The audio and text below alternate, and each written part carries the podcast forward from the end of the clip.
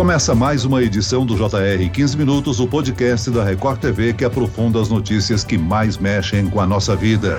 Em fevereiro, três doenças muito combatidas são lembradas na campanha chamada de Fevereiro Roxo: mal de Alzheimer, lupus e fibromialgia. Milhares de brasileiros são acometidos por essas doenças anualmente e, apesar de ainda não haver cura, as formas de tratamento evoluem a cada dia. Será que existirá uma cura para essas doenças ou pelo menos uma forma de evitar que elas evoluam? E existe prevenção? Eu converso agora com a médica e presidente da Sociedade Paulista de Reumatologia, Nafice Costa Araújo. Bem-vinda, doutora. Olá a todos. E converso também com a médica diretora científica da Sociedade Brasileira de Medicina Nuclear, Cristina Matsushita. Bem-vinda, doutora. Olá a todos, obrigada pelo espaço. E quem nos acompanha nessa entrevista é o repórter da Record TV em Florianópolis, André Rode. Bem-vindo, André. Oi, Celso, tudo bem? Vamos começar falando então de lupus, a doença que é autoimune e atinge geralmente as mulheres. Até hoje é cheia de mistérios, porque basicamente faz com que o próprio corpo tente se destruir. Então, eu começo perguntando para a doutora Nafice, a senhora poderia explicar para a gente com mais clareza o que é o lúpus? O lúpus, de fato, é uma das doenças mais desafiadoras, não só da mente da reumatologia, como da medicina. É uma doença autoimune, crônica,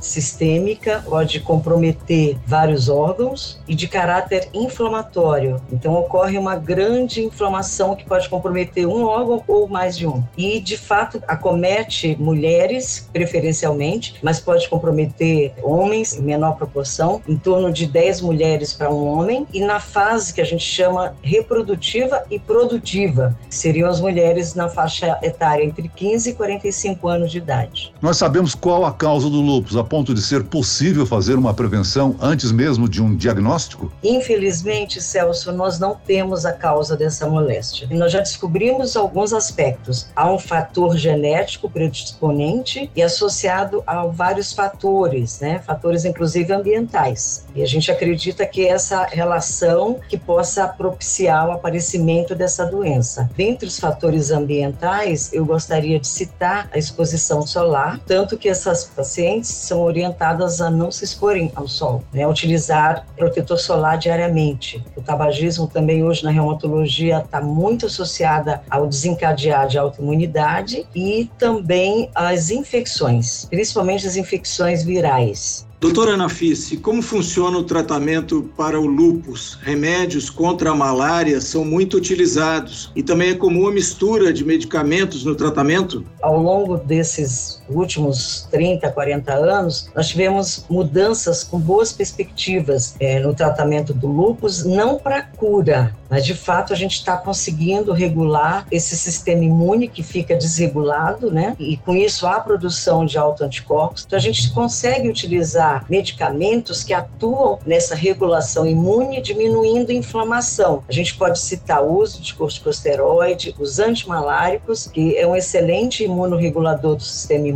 o uso de alguns imunossupressores e também, mais recentemente, dos biológicos. É claro que esse tipo de tratamento ele não é igual para todos os pacientes, porque nós não temos uma característica, um perfil de lúpus que é exatamente igual. Nós temos vários perfis eu posso ter um paciente que tem um comprometimento muito leve, um paciente que tem um comprometimento moderado, com mais envolvimentos orgânicos, um paciente que pode ter um comprometimento muito grave, com envolvimento de órgãos nobres, como por exemplo o cérebro, o coração, os rins. Então, os tratamentos eles vão variando um pouco de acordo com o comprometimento que esse paciente vem a ter durante a evolução da sua doença. Agora, doutora, quais são os sintomas do lúpus? Como identificar se uma pessoa pode estar ou não com a doença, hein? Como falamos, né, ela é muito desafiadora. O diagnóstico nem sempre é tão fácil. São várias manifestações que confundem um pouco esse diagnóstico, né? Mas geralmente essa paciente, o que, que ela apresenta? Dores nas articulações e algumas vezes inchaço. As articulações podem ficar inchadas, vermelhas, quentes. A gente vai chamar isso de artrite. Muitas também têm envolvimento de pele, tem lesão de pele, principalmente em áreas expostas ao sol, como a face, o vedo do cóteo, essa região dorsal, parece o formato de chale nos braços, né? São lesões que podem ser de variadas formas, mas predomina o aspecto avermelhado,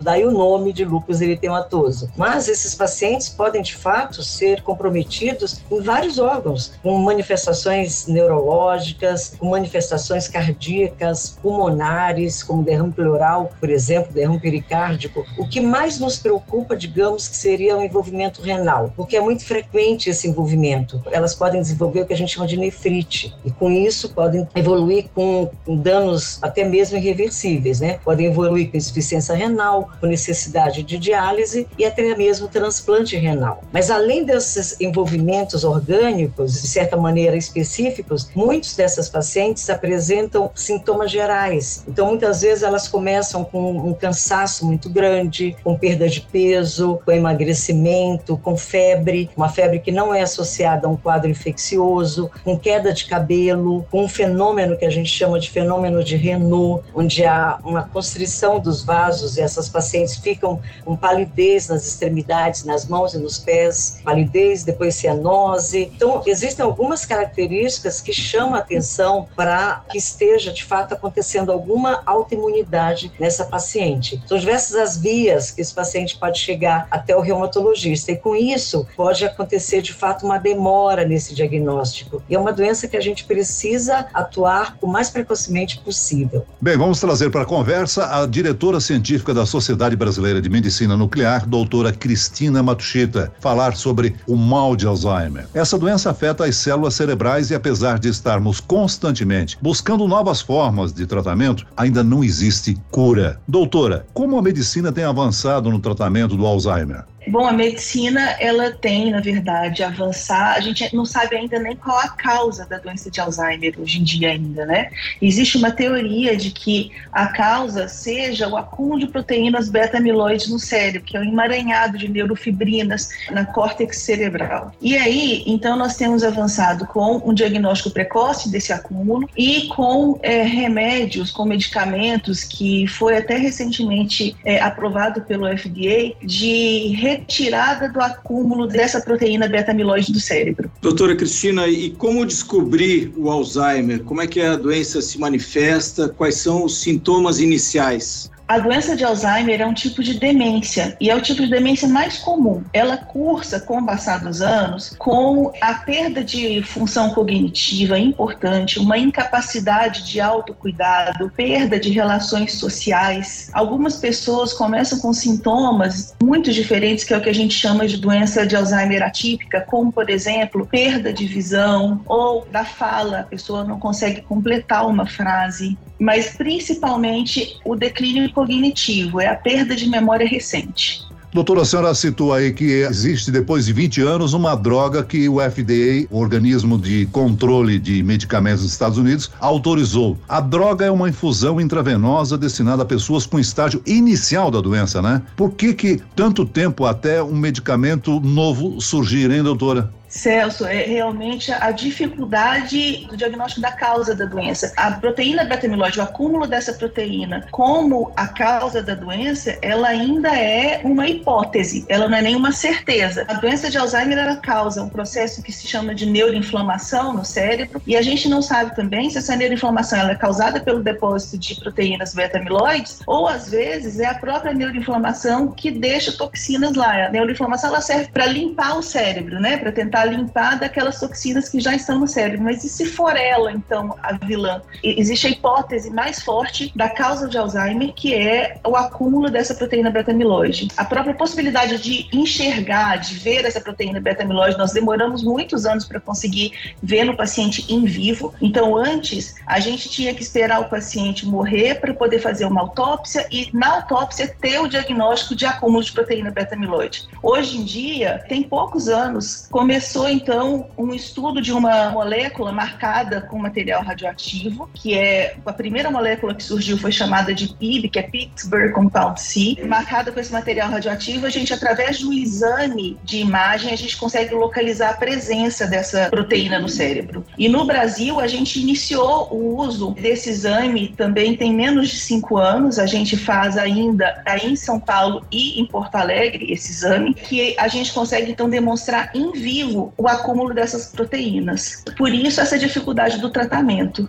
Doutora, tem surgido aí, como a senhora estava falando, uma série de descobertas e agora em janeiro um grupo de cientistas identificou essa proteína que pode estar relacionada ao envelhecimento, né, e pode ser uma arma contra o mal de Alzheimer. A descoberta pode ajudar a entender como o cérebro perde as funções com o passar do tempo. O estudo também pode servir de base para o desenvolvimento de tratamentos que tornem as células mais jovens. Como é que isso poderia ajudar a evitar a demência e mal de Alzheimer?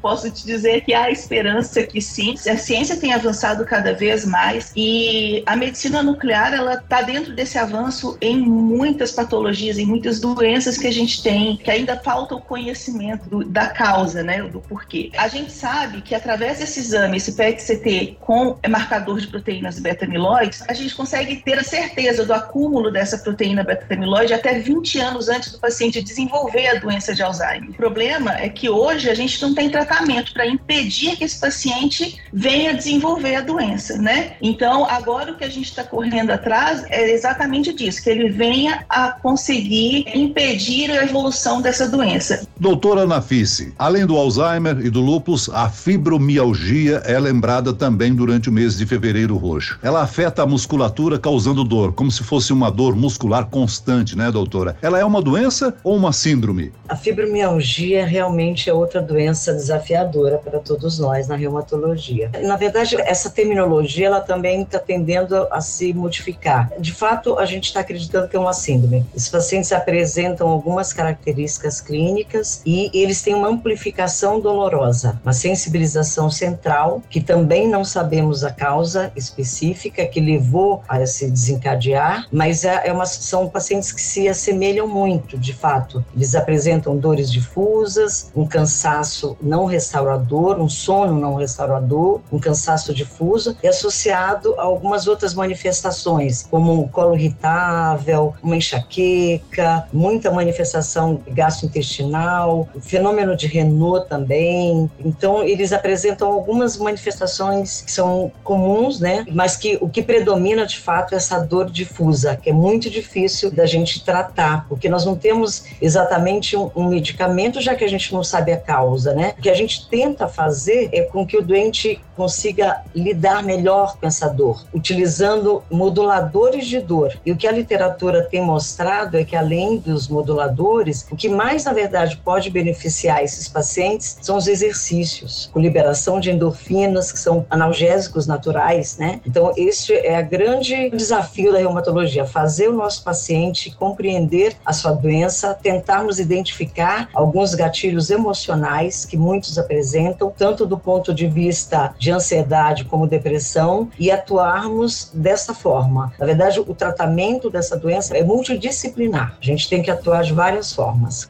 E a fibromialgia pode causar dores para o resto da vida, né, doutora? Esses tratamentos, eles conseguem acabar ou minimizar ao máximo as dores? É possível sim, André, mas admito que nós temos essa dificuldade, até porque nós não dispomos dessa terapêutica multidisciplinar com muita facilidade no nosso país. Mesmo aqui em São Paulo, a gente não tem centros, né, que atendam essa demanda, né? E o custo de se fazer esse tipo de abordagem, ele é caro para a população. Então, no meu ponto de vista, a gente precisa fazer de fato um trabalho muito voltado para a saúde pública, eu diria diria, né? Porque não somente a fibromialgia, a gente precisa dessa visão, né, holística e multidisciplinar para o seu tratamento, mas principalmente, talvez ela e o próprio lúpus, de fato, a gente precisa agregar essa terapêutica integrativa, digamos assim. Doutora Anafice, em relação aos medicamentos contra o lúpus, Alzheimer, fibromialgia, essas doenças, eles são acessíveis gratuitamente no Brasil por meio do SUS ou custam caro?